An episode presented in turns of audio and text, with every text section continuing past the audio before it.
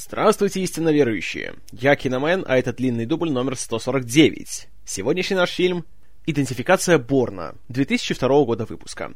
Формально фильм является экранизацией одноименного романа Роберта Ладлома, который был опубликован в 1980 году. Как и все книги писателя, это был такой суровый, напряженный шпионский триллер, который происходил во времена Холодной войны и концентрировался на международной борьбе с терроризмом, поиске наемных убийц и тому подобное.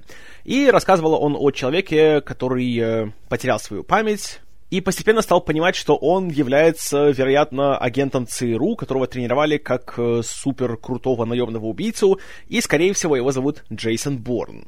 И на протяжении книги он пытался не только восстановить свою память, но еще и скрыться от э, постоянных преследователей, среди прочего, из ЦРУ, а также еще и найти известного на весь мир мерзкого террориста Ильича Рамиреза Санчеза, также известного как Карлос, он же Карлос Шакал.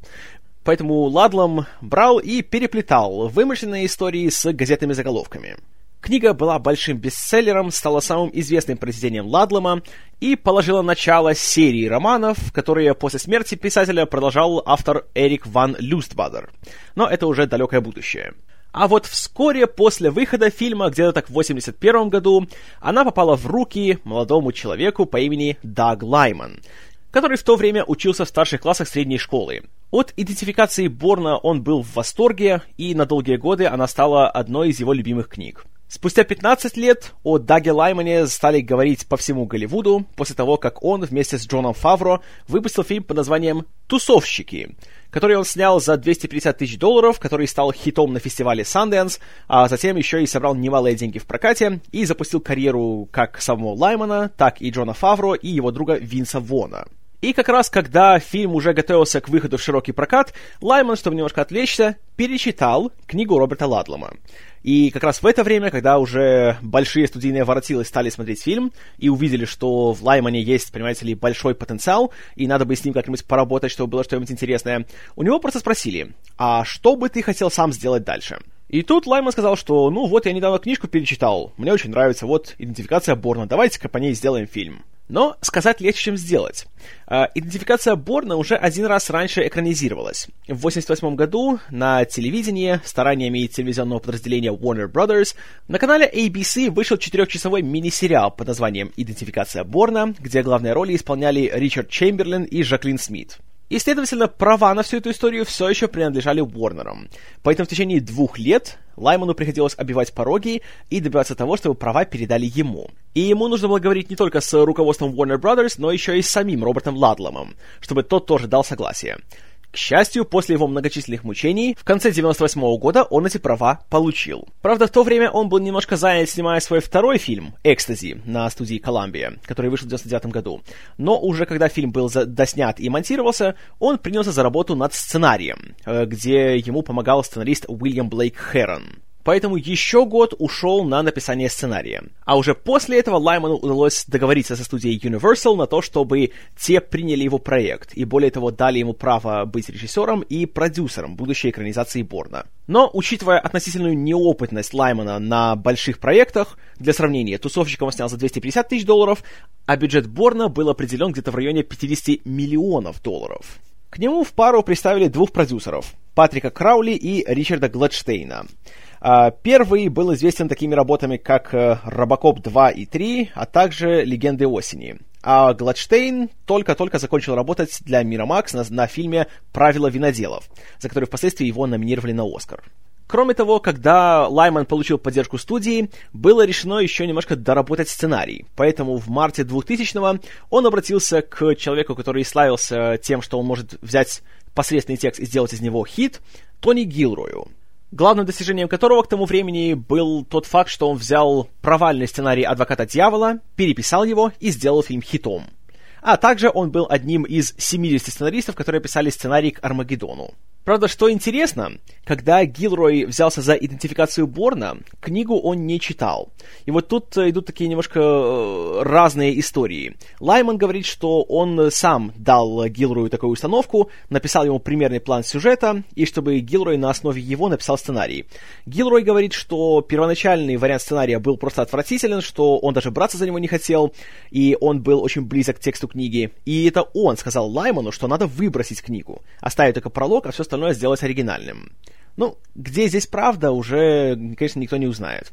Но мораль в том, что новый сценарий довольно далеко ушел от текста книги, по очевидным причинам, и больше опирался не на историю, которую придумал Ладлом, там не было уже мотива холодной войны, все было происходило в наше время, и здесь Лайман больше опирался на пресловутый скандал Иран-Контра, который э, был раскрыт в 1986 году, и он заключался в том, что администрация Рональда Рейгана нелегально э, с помощью американских войск поставляла оружие в Иран, э, как бы поддерживая тамошнюю оппозицию против власти, хотя официально Ирану было объявлено эмбарго на любую торговлю оружием.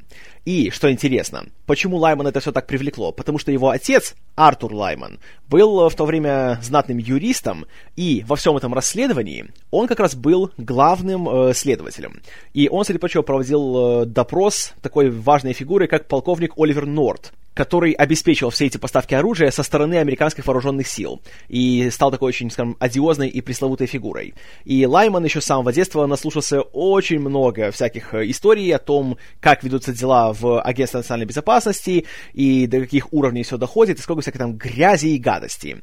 Все это он, скажем так, э, намотал себе на ус, хотя усов у него нету, и решил выплеснуть это все на экран. А Гилрой, как мог, так помог ему это все реализовать. Что касается поиска актера на главную роль, то здесь э, сначала Лайман пошел по традиционному пути и обращался к таким, знаете, знатным мужчинам, как э, Слай Сталлоне или Рассел Кроу. С ними, правда, ничего не получилось. Потом он решил пойти с другой стороны, взять кого-нибудь такого помоложе, знаете, и поактивнее. Э, среди прочего, велись разговоры с Брэдом Питом и Мэтью МакКонахи. Правда, тоже по разным причинам они отказались. А вот кто согласился, несмотря на то, что для него это была роль очень непривычная, так это был Мэтт Деймон, у которого, надо сказать, за три года после гигантского успеха умницы Уилла Хансинга карьера пошла вертикально вниз. И несмотря на то, что у него вроде были такие вещи, как талантливый мистер Рипли, который был очень тепло принят критиками, в плане проката все его фильмы проходили, мягко говоря, неудачно. А апофеозом всего этого стал 2000 год, когда у него вышла легенда о Багере Венсе, которая провалилась страшнейшим образом, а затем вышел фильм Билли Боба Торнтона «Неукротимые сердца», который также стал оглушительным провалом. И, как говорит Деймон, в тот момент ему даже его менеджер сказал, что «Мэтт, твоей карьере пришел пи***». Поэтому в предложении главной роли в идентификации Борна, в фильме, который позиционировался как большое летнее развлечение, а не как какая-то, знаете, тихая камерная драма про гей-серийного убийцу, Деймон увидел большую новую надежду для своей карьеры. Поэтому, конечно, он согласился. И, кроме того, он все еще был Мэттом Деймоном, поэтому за роль ему пообещали 10 миллионов долларов. Ко всему прочему, Деймону очень понравился сценарий Гилроя, и ему еще и было интересно сыграть такого персонажа. Поэтому на протяжении пяти месяцев э, Деймон стал активно готовиться к роли физически, не выходил из тренажерного зала, строго питался, работал с личным тренером, а также изучал э, боевое искусство Кали, которое, как он говорит, еще помогло ему лучше вжиться в образ, потому что это боевое искусство в первую очередь основано на спокойствии, на расчете каждого движения, на максимальной эффективности и на полной концентрации на том, что делаешь, и никакой паники, никакого волнения. То есть все то, что собой воплощает Джейсон Борн. Что касается главной женской роли, спутницы Борна по имени Мари, то в первой версии сценария она вообще была американкой. Но когда уже пришел Гилрой, и он поговорил с Лайманом, то тот решил, что лучше придать этому некий такой европейский колорит, и поменял ее на немку. И так как один из фильмов, которым э, Гилрой вдохновлялся, когда вообще готовил сам фильм, был э, фильм Тома Тыквера «Беги, Лола, беги», то он предложил эту роль немецкой актрисе Франке Патенте, которая, конечно, увидела в этом свой билет в Голливуд и также согласилась. Еще на две очень важные роли двух ЦРУшных злодеев по имени Александр Конклин и Уорд Эббот э, Лайман вообще не ожидал взять кого-то большого. Он говорил своему директору по кастингу, что нам нужен кто-нибудь вроде Криса Купера или Брайана Кокса. На что ему сказали, Ну а почему бы не взять сразу Криса Купера и Брайана Кокса? И тут Лаймон вспомнил, что у него теперь есть 50 миллионов бюджета, поэтому он может позволить себе брать таких актеров. И, к его счастью, и Купер, и Кокс согласились. Опять же, в первую очередь из-за того, что для них написал Тони Гилрой. И сам сценарист говорил, что как раз сцены между Эбботом и Конклином для него были самыми любимыми. За камерой Лайману тоже пришлось пойти на одно интересное изменение. На своих первых двух фильмах он был настолько, скажем так, вовлечен в весь процесс, что он даже сам еще и был оператором-постановщиком. И, как правило, большинство сцен он сам просто брал и снимал. Брал себе камеру на плечи и вперед. Здесь же, так как проект обещал быть гораздо больше, чем раньше, и ему нужно было полностью сконцентрироваться на режиссуре, он решил все-таки нанять уже оператора. И им стал англичанин Оливер Вуд который начал свою карьеру еще в 80-х на легендарном сериале «Полиция Майами. Отдел нравов», а затем снял такие фильмы, среди прочего, как «Крепкий орешек 2» и «Без лица». Так что в экшене он был не новичок. А также на идентификации Борна Лайману впервые нужно было поработать с композитором, потому что на первых своих двух фильмах он использовал исключительно уже существующий материал, как правило, песни, и просто их подбирал. Здесь же должна была появиться оригинальная музыка.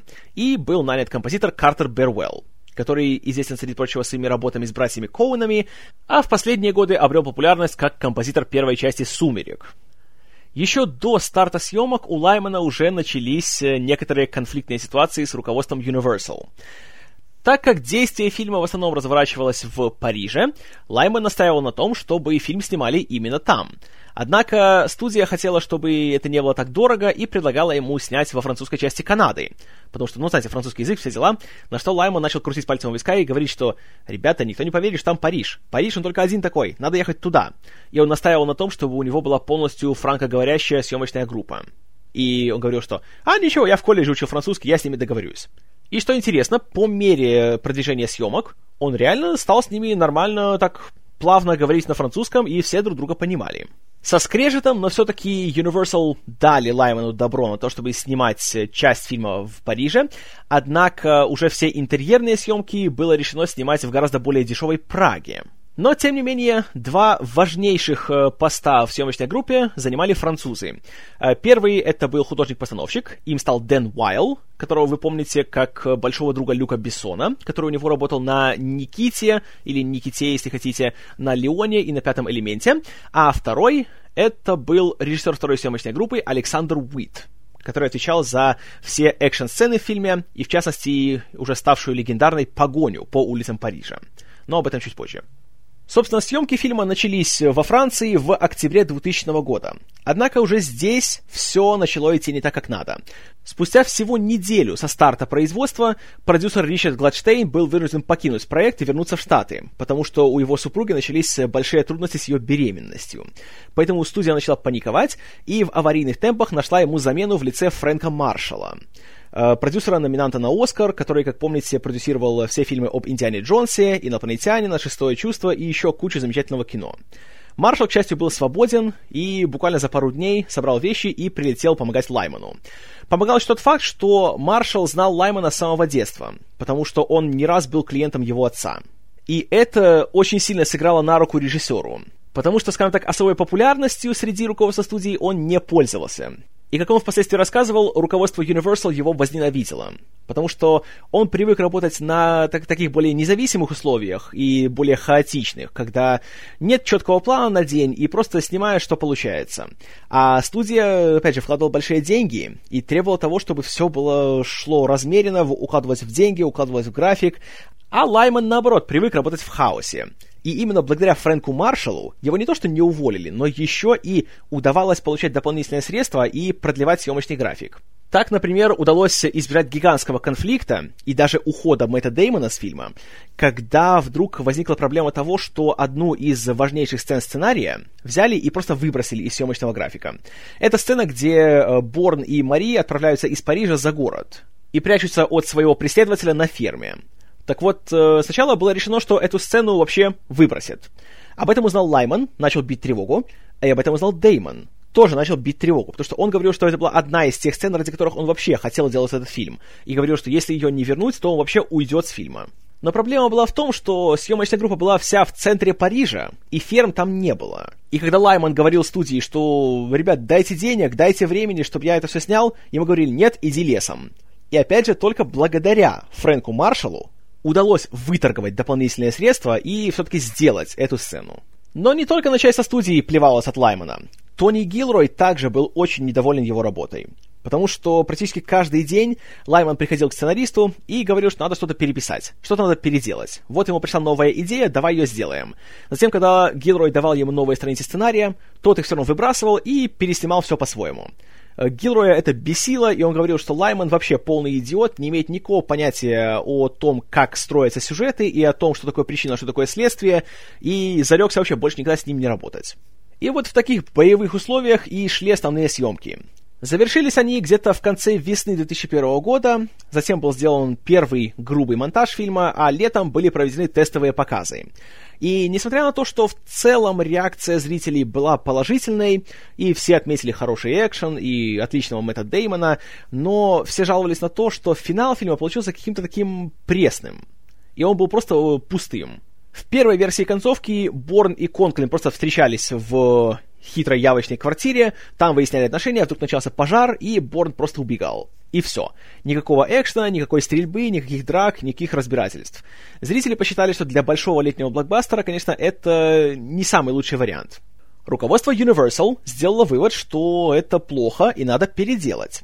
Поэтому они принялись улучшать ситуацию и перенесли дату выхода с сентября 2001 года на февраль 2002 что в любом случае было правильным решением, потому что сами помните, что было в сентябре 2001 года. И как бы тогда зритель смотрел на фильм про спецслужбы, про убийства и про международный терроризм. В эти месяцы проводились дополнительные съемки, а также дополнительный монтаж. Первоначальным и главным режиссером монтажа на фильме был Сар Кляйн, который, среди прочего, монтировал такие вещи, как «Тонкая красная линия» и «Почти знаменитый». И по его словам, когда он только взялся за фильм, это был балаган. Абсолютно было непонятно, что из этого будет, и он даже сомневался, что будет что-то хорошее. А уже впоследствии, когда проводились дополнительные съемки, то не все были доступны, поэтому пришлось нанять, во-первых, новых операторов, и ими стали Дон Берджес, который снимал Фореста Гампа, и Дэн Миндел, который чуть позже будет снимать фильмы Джей Джей Абрамса. И уже с их помощью доснималась новая концовка, при которой э, была поставлена более такая мощная экшн-сцена с драками, прыжками, стрельбой и всем остальным. И также был привлечен дополнительный режиссер монтажа Кристофер Раус. Правда, дополнительные съемки затянулись, и фильм не успевал к своей новой дате выхода в феврале, поэтому его перенесли еще на три месяца. И идентификация Борна должна была выйти уже в мае 2002 года.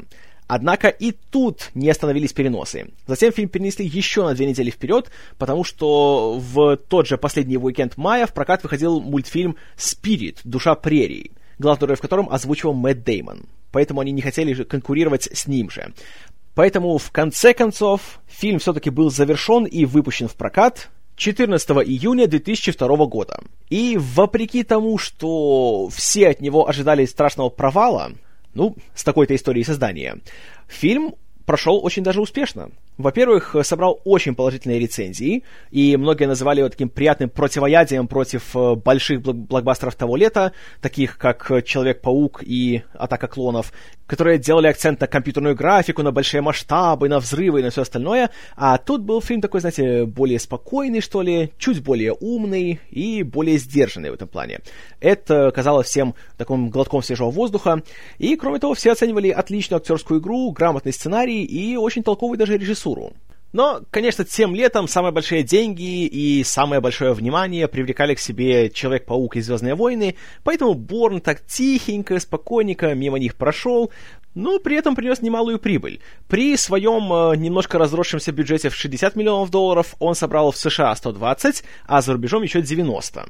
Поэтому, знаете, учитывая то, в каких муках рождался фильм, это был успех, и причем немалый. И должен вам сказать, что абсолютно заслуженный. Я смотрел фильм э, в кинотеатре спустя, наверное, почти год, как он вышел. У нас тогда как раз в 2002 э, сделали первый нормальный отреставрированный кинотеатр, знаете, с нормальным экраном, нормальным звуком, все дела. И первое время был дефицит новых фильмов, поэтому крутили некоторые уже вещи, которые, ну, не то чтобы старые, но немножко уже, скажем так, поношенные. И однажды я увидел, что к нам привезли идентификацию Борна. Я как раз по телевидению немножко о нем так смотрел, и, в немножко заинтересовался. Хотя не то, чтобы так, что «Ой, я должен его посмотреть срочно, скорее!» Но было как раз лето, делать было нечего, и пошел в кино. И как же я был рад, что я это сделал. Потому что фильм, он реально, он с самого начала, он э, вот реально смотрелся как, знаете, что такое новое, свежее и интересное. Потому что, напомню, в начале 21 века большие студийные блокбастеры, особенно такие, знаете, экшеновые, они все, как правило, старались копировать два фильма. «Матрица» и «Крадущийся тигр, затаившийся дракон» в плане постановки боев и экшн-сцен, и была куча компьютерной графики обязательно, как правило, посредственной, были всякие там рукопашные бои, но обязательно использующие, знаете, крутую китайскую хореографию с использованием тросов и всяких там прыжков и нарушение правил гравитации и так далее. Это очень быстро приедалось, и это очень быстро надоедало. Как же приятно было видеть фильм, где ничего этого нету. И вот, опять же, это показывает э, ту старую истину, что если взять даже старый, казалось бы, уже известный заезженный материал, но посмотреть на него под новым взглядом и дать, скажем так, свежей голове его делать, то получается реально интересно. И фильм с самых своих первых кадров, когда мы только видим где-то в море плавает себе бездыханное тело нашего главного героя, которого подбирает куча итальянских рыбаков и начинает его оживлять. Все такое, знаете, темное, такое громовое, дождливое, и из него достают пули, и играет эта напряженная музыка Джона Пауэлла, которая тоже чертовски эффектная получилась. И интересно то, что Джон Пауэлл не был оригинальным композитором. Он пришел на смену Картеру Бервеллу, который ушел после того, как э, съемки постоянно переносились, а он э, не мог писать музыку, когда еще не было готового материала. Поэтому вот, собственно, так и пришлось с ним попрощаться. Пауэлл же, он вот интересную вещь здесь сделал.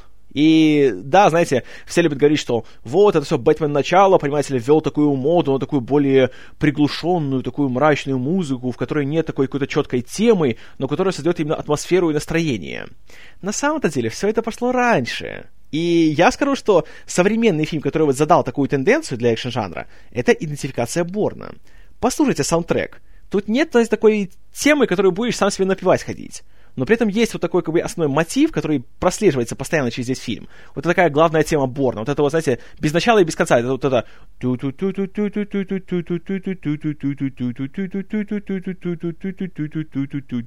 И так можно до бесконечности.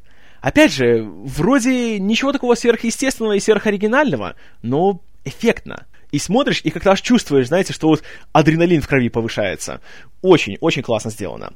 И что мне еще понравилось, как Лайман подходит, казалось бы, такой старой заезженной истории про, ой, амнезия тут есть, тут есть наемные убийцы, есть э, э, убийцы, работающие на американское правительство, знаете, заговоры, все дела, но он сумел придать этому какое-то чувство такой, знаете, загадки.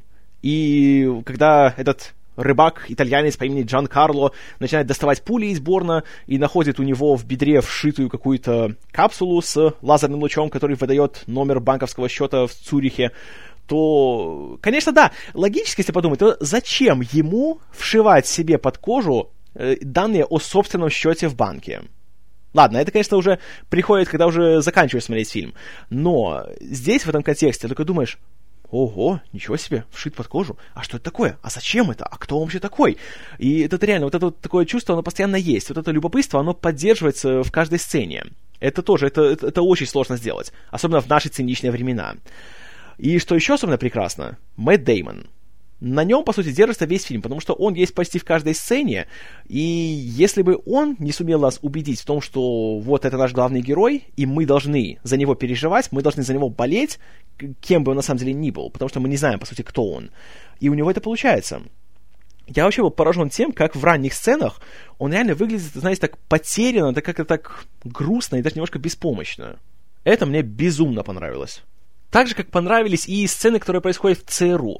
Вроде казалось, что к тому времени уже столько было этих фильмов, где мы смотрели за суровыми дядьками в костюмах, которые сидят перед компьютерами, кричат указания и тому подобное. Одних только экранизаций Тома Клэнси было четыре штуки таких. Но здесь, опять же, это смотрится как-то так... Э, если не свежо, то, по крайней мере, не скучно. Снова-таки спасибо актерам. Крис Купер, Брайан Кокс. Мы даже на протяжении фильма не знаем их имен, но они настолько фактурные, настолько вот именно внушительные такие образы получаются, что реально запоминаешь их, хотя даже не знаешь, как их зовут. Редкий случай. И каждый раз, когда мы возвращаемся к Борну, интерес все равно не пропадает. И особенно хорошо сделаны сцены, где он сам понятия не имеет, кто он и что он может, но вдруг, когда он э, в Цюрихе пытается спать на скамейке в парке, к нему подходит полицейский, говорят с ним по-немецки, он сначала пытается ответить им по-английски, они его не понимают. И вдруг он говорит по-немецки. И видно, что даже он сам удивляется, потому что он сам не знал, что он знает немецкий. А затем, когда его пытаются, скажем так, немножко повести в участок, он сопротивляется, и оказывается, что он еще и умеет драться, причем не слабо так умеет. И вот это его такое выражение лица, с одной стороны, такое какое-то злостное и уверенное, а с другой стороны, он сам себе не может поверить. Опять-таки, отлично сделано. И классно снято. Здесь, конечно, используется ручная камера, но очень так умеренно. Нет еще камеры Паркинсона. Но при этом еще и Лайман не забывает, что надо немножко показать, знаете, общий план, что происходит в сцене. И ни разу за два часа фильма не возникает такого чувства, что не понимаешь, где кто находится и кто кем приходится. И, кстати, во многих сценах Лайман э, все еще сам брал камеру в руки и снимал многие сцены. Интрига продолжает развиваться. Борн приходит в швейцарский банк, находит там свою тайную ячейку, где лежит пара килограмм денег, куча паспортов и пистолет. И вот опять же, что интересно, вообще сам Борн, он очень привлекает как герой тем, что он не берется за оружие.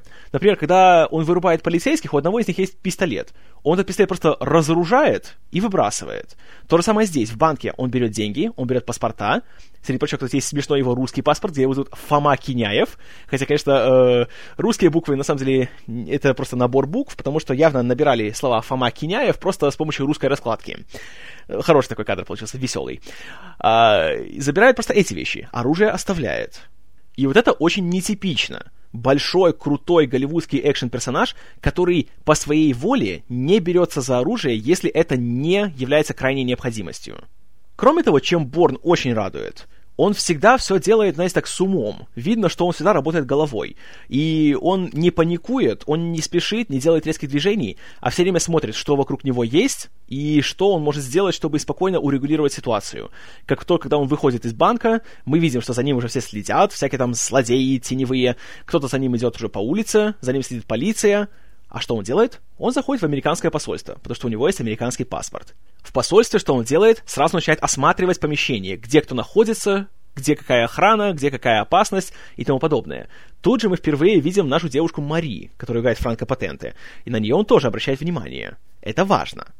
Тут же, конечно, американские работники посольства узнают от ЦРУ, что этого человека ищут, и тут начинается уже большой экшен. Хотя тоже большим его не назовешь. Он идет рывками, вот Борн вырубил пару охранников, начинается паника. Все паникуют, кроме Борна. Ему нужно найти выход. Как он это делает? Он поднимается и берет план эвакуации здания. Я впервые в жизни в этом фильме такое вот увидел в большом экшн-фильме, что герой реально думает головой. И в отличие от э, любого другого такого большого боевика, где герой просто каким-то чудом, знаете, интуицией знает, куда надо бежать, какая дверь как открывается и что. Здесь нет. Он изучает, где что находится отличный выбор. Вообще, вот просто я смотрел и нарадоваться не мог. Тоже на него нападает какой-то там охранник, он его вырубает, но берет ли он его пистолет? Нет. Он берет его рацию, чтобы знать, куда кто направляется. Отлично. Вот это называется умный подход к созданию такого классического жанрового фильма. И благодаря тому, что все сделано в таком не голливудском стиле, никакого такого выпендрежа, никакого рваного монтажа, музыка довольно так, э, я бы сказал, умеренно используется, то поэтому даже такая фантастическая сцена, как то, что Борн берет и практически голыми руками зимой спускается по стенке с посольства на улицу, даже в это веришь и ничего против не имеешь. И когда я смотрел фильм в первый раз, вот в этот момент все. Я был целиком и полностью на стороне этого фильма. Итак, в, в Цюрихе везет просто Борну, и он видит машину Мини, в которую собирается садиться та самая девушка Мари. Он договаривается с ней, предлагает ей кучу денег, потому что он услышал, что ей нужны деньги, чтобы она завезла его в Париж, потому что он, среди прочего, узнает, что в Париже он может найти свое место жительства. А тем временем злой Крис Купер орет на своих подчиненных, всяких там технарей, среди которых, посмотрите внимательно, э, есть актер Уолтон Гоггинс, которого вы узнаете, если вы смотрели сериалы «Щит» или «Правосудие». И злой Крис Купер поручает отправить еще троих ближайших э, агентов злой программы Тредстоун, чтобы те нашли нашего этого человека Борна, как оказывается его зовут, о чем узнает сам Борн, когда находит один из своих паспортов, и чтобы они его убрали. Тут мы видим троих европейских агентов, среди которых есть... О, это же Клайв Оуэн! Хе-хей, Клайв Оуэн! А Борн и Мари тем временем направляются в Париж. И вот тоже здесь спасибо большое Лайману и, в принципе, всем, кто делал фильм. Очень хорошее чувство ритма.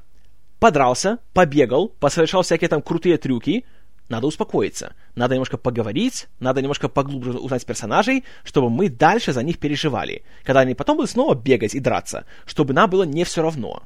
Вот о чем всегда нужно помнить, когда делаешь такую историю. Что экшен без перерыва утомляет. А экшен, который выполняют люди, на которых нам наплевать, вызывает исключительно безразличие. Итак, в конечном итоге Борн и Мари прибывают в Париж, находят его квартиру, оба туда заходят, и потихоньку начинаются уже какие-то намеки на то, что между ними что-то может быть. Но тут, неясно откуда, врывается злой агент Тредстоуна, с которым у Борна начинается очень жесткая драка. И вот здесь, опять же, что хорошо. Все снято так очень приземленно, ручной камерой, никаких тросов, никакой выпендристой хореографии. Мэтт Деймон видно в каждом кадре, что делает все трюки сам, потому что его лицо видно в каждом кадре. И, что особенно приятно, сама постановка боя, она вроде такая жесткая, такая, знаете, аж просто чувствуешь на себе каждый удар. И все так приближено к камере, все такое какое-то, опять же, очень непривычное, особенно для, для того времени, когда фильм выходил. И при этом еще безумно изобретательное. Особенно нравится то, как Борн, по сути, он является безоружным, но он побеждает человека, который сначала нападает на него с автоматом, а затем с ножом. При этом, что у него в руках ничего нету. А впоследствии он его побеждает с помощью обычной шариковой ручки. Вот этот момент с ручкой, это просто шикарно. И снова, здесь, во-первых, поражаешься постановке боев, тут отвечал ветеран своего дела Ник Пауэлл, а во-вторых, насколько Деймон классно смотрится. Во-первых, физически, чувствуя, что да, он этого чела может избить голыми руками, а во-вторых, то, насколько он смотрится так собранно, без всякой паники, без всякого волнения. Он смотрит свое окружение, и он просто инстинктивно находит то, что можно использовать для своей защиты. И когда он находит эту ручку, то тут понимаешь, что это что-то особенное. Это не просто еще один банальный боевик. Это что-то новое. В общем, потрясающе получилось. Поборов плохиша, Борн начинает обыскивать его вещи и узнает, среди прочего, что у него есть фотография как самого Борна, так и Марии. Вот это тоже, кстати, интересный очень мотив того, что Борн теперь, получается, своими действиями подверг опасности ни в чем не повинную девушку. И он теперь еще и за нее в ответе. И поэтому на протяжении остального фильма он э, совершает многие свои действия не столько и не только для того, чтобы, скажем так, э, прояснить свою память, но еще и чтобы ее защищать. Вот это тоже очень-очень приятная такая идея. И и благодаря ей Борну еще больше симпатизируешь, и еще больше становишься на его сторону. В общем, Борн и Мари сбегают из его квартиры. Борн находит место на ЖД-вокзале, где он прячет свои деньги, и он предлагает Мари даже уйти пока еще не слишком поздно, чтобы она сдалась полиции, и тогда, чтобы ее уже как-нибудь защитили. Но теперь уже у нее слишком большие симпатии к Борну, чтобы она ушла. Тоже вот, вроде ни один вменяемый человек такого не должен сделать, но благодаря тому, что мы уже провели энное количество времени с этими двумя, и мы видим, что между ними есть какая-то взаимная симпатия, веришь в то, что она принимает это решение, а не говоришь «дура, что ты делаешь?». И тут мы уже видим, что к их мини начинает поступаться парижская полиция – Борну понятно, что надо уже удирать. Опять-таки, что он делает? Он достает карту города и примерно планирует свой маршрут. Где вы еще видели подобную сцену в большом голливудском фильме? Равно как и сцену, в которой главный герой угоняет от полиции, у которой всякие, там, знаете, там, Рено, там, вроде и Пежо у них были, а у него старый побитый мини-купер. И после этого начинается просто шикарнейшая погоня, которую с тех пор имитируют все. Сейчас это стало стандартом. В 2002 году это было еще немножко так в диковинку, потому что, наоборот, все стремились сделать все такое, знаете, таким большим, с переворотами, со взрывами, со стрельбой. А здесь все смотрится абсолютно спокойно, как будто просто кто-то ходит с камерой и снимает обычную самую погоню на улицах. Никаких длинных переворотов, никаких там кульбитов, но просто высокие скорости, резкие повороты, резкие движения и еще хорошо подобранная музыка. Здесь играет э, композиция Пола Оукенфолда «Ready, Steady, Go». И получается, что, с одной стороны, вроде все такое более-менее реалистичное, сколь-нибудь хоть э, приближенное к жизни, но в то же время играет такая задорная музыка, которая напоминает тебе, что это фильм, это развлечение, и здесь можно получать удовольствие. И его получаешь. Ох, как получаешь. Эту сцену практически полностью снимал Александр Уит, и за это ему нижайший поклон. Кроме истории Борна и ЦРУшников, параллельно еще развивается линия африканского диктатора Никваны Вамбози, который играет очень колоритный нигерийский актер Адевале Акинуя Акбаджи, которого вы, конечно, узнаете, если вы смотрели сериал «Оз», он же «Тюрьма Оз», или, конечно же, «Лост». И Вамбози в это время тоже находится в Париже, и он ищет человека по имени Джон Майкл Кейн, который, как мы узнаем, является одним из псевдонимов Борна. И он вроде находит его в местном морге, но там оказывается чей-то чужой труп, а не он сам. И, наверное, если и искать претензии к фильму, то, наверное, как раз линия в Амбозе была бы одной из них. Потому что реально она, во-первых, очень какая-то такая фрагментарная, и так по-нормальному ее бы спокойно можно было вырезать из всего фильма, и фильм бы от этого не пострадал. Нет, конечно, поймите меня правильно, я всегда рад видеть Адевали Акину и Акбаджи на большом экране, но хотелось бы, чтобы у него еще и роль была, знаете, достойна этого. А так, ну, он как бы неплох, но при этом ничего такого особенно интересного и важного для сюжета он не представляет. Самое интересное, конечно, это сцены между Борном и Мари. Ну, в принципе, все сцены, где есть Борн.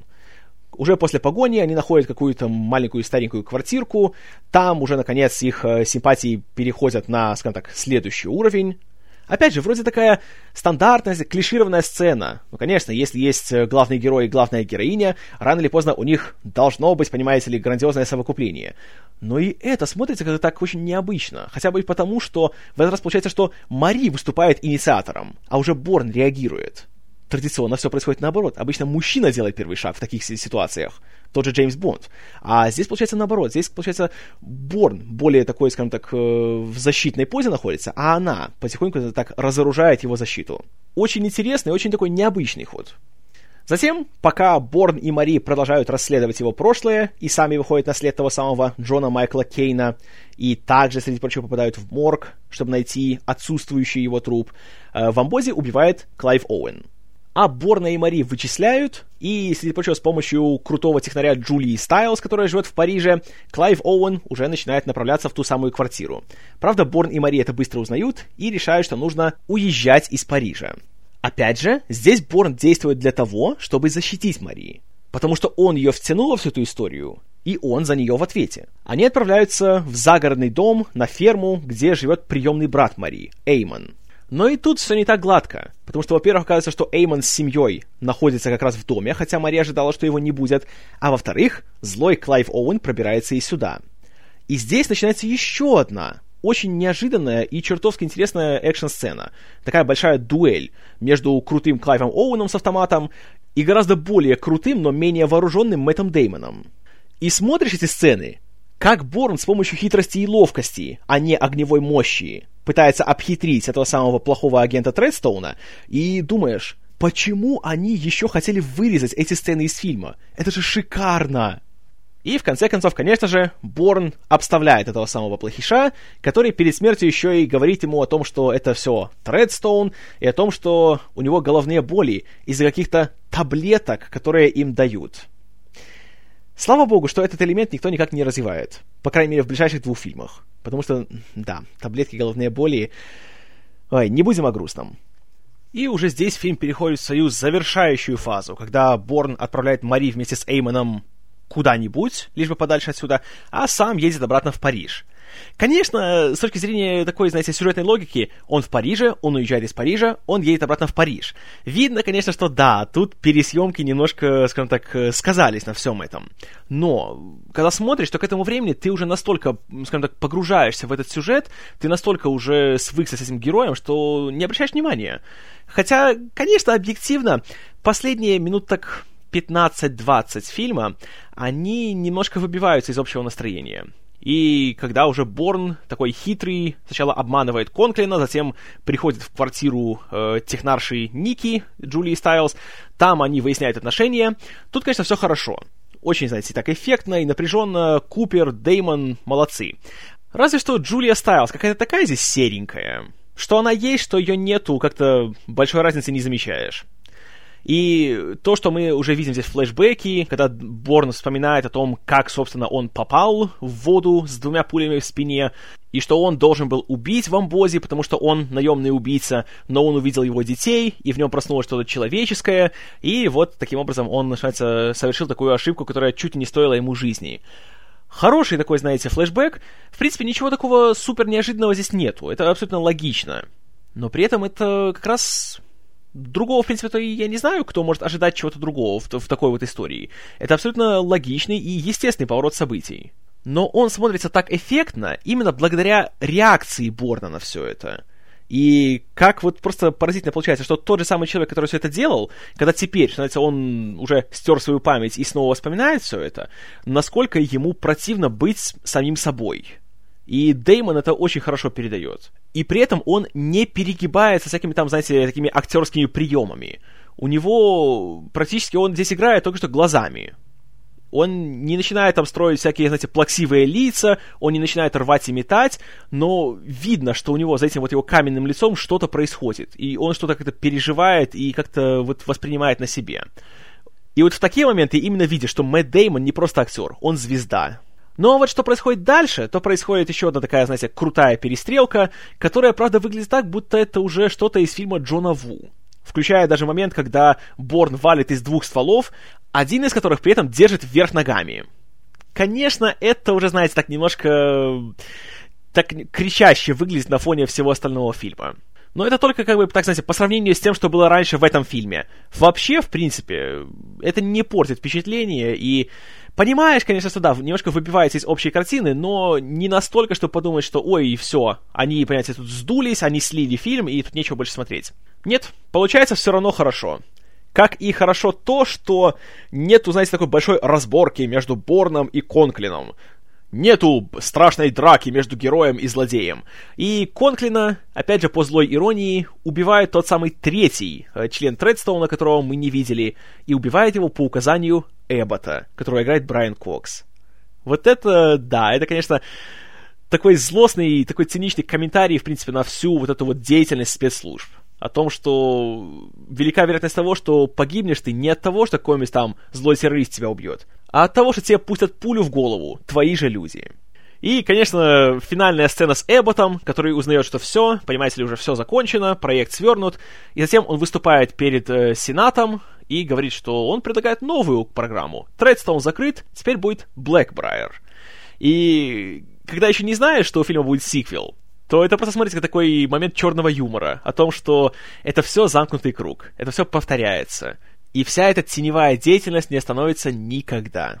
Но нас это мало волнует, потому что у нас есть Борн, который теперь вроде свободен, и он отправляется в Грецию, в Микены, где и снималась эта сцена, и находит там Мари, которая теперь там себя хорошо живет, у нее теперь есть свой магазин, где она выдает на прокат скутеры, и вроде все у них заканчивается хорошо такой, знаете, красивый хэппи-энд в этом фильме, и играет песня Моби Extreme Ways. Вот, конечно, этот хэппи-энд вот видно, что он появился, потому что зрители на тестовых показах захотели, чтобы они снова были вместе. Как по мне, то гораздо более реалистичным финалом было бы то, что Мари живет себе сама, а Борн, понимая, в какую опасность он ее втянул, он хоть и знает, где она, но он оставляет ее так, чтобы в будущем не подвергать ее риску. Я думаю, что это было бы более логично для такой истории. Но, тем не менее, вот такая концовка получилась здесь в этом фильме. Не скажу, что она портит впечатление, но она не позволяет сказать, что вот фильм идеален от и до. Это такая, знаете, шероховатость, которая все-таки говорит, что, ну да, все-таки без клише не обошлись. Увы. Но это ни в коем случае не значит, что фильм не является прекрасным, и что это не один из лучших представителей своего жанра, и что это не один из самых влиятельных фильмов последнего десятилетия. И идентификацию Борна я горячо рекомендую всем и каждому. И с полнейшей уверенностью я ему ставлю очень твердые, очень крепкие, очень уверенные 9 баллов из 10. Великолепный фильм. И сейчас, спустя 10 лет, смотрится ничуть не хуже, чем тогда в первый раз. А уж поверьте, говорить такое о современном кино приходится ох, как нечасто. Ну а что думаете об идентификации Борна вы, истинно верующие? Как всегда, пишите в комментариях, буду рад почитать. А до следующего раза, спасибо за внимание. С вами был Киномен. И хотите поехать домой? Найдите Джейсона Борна.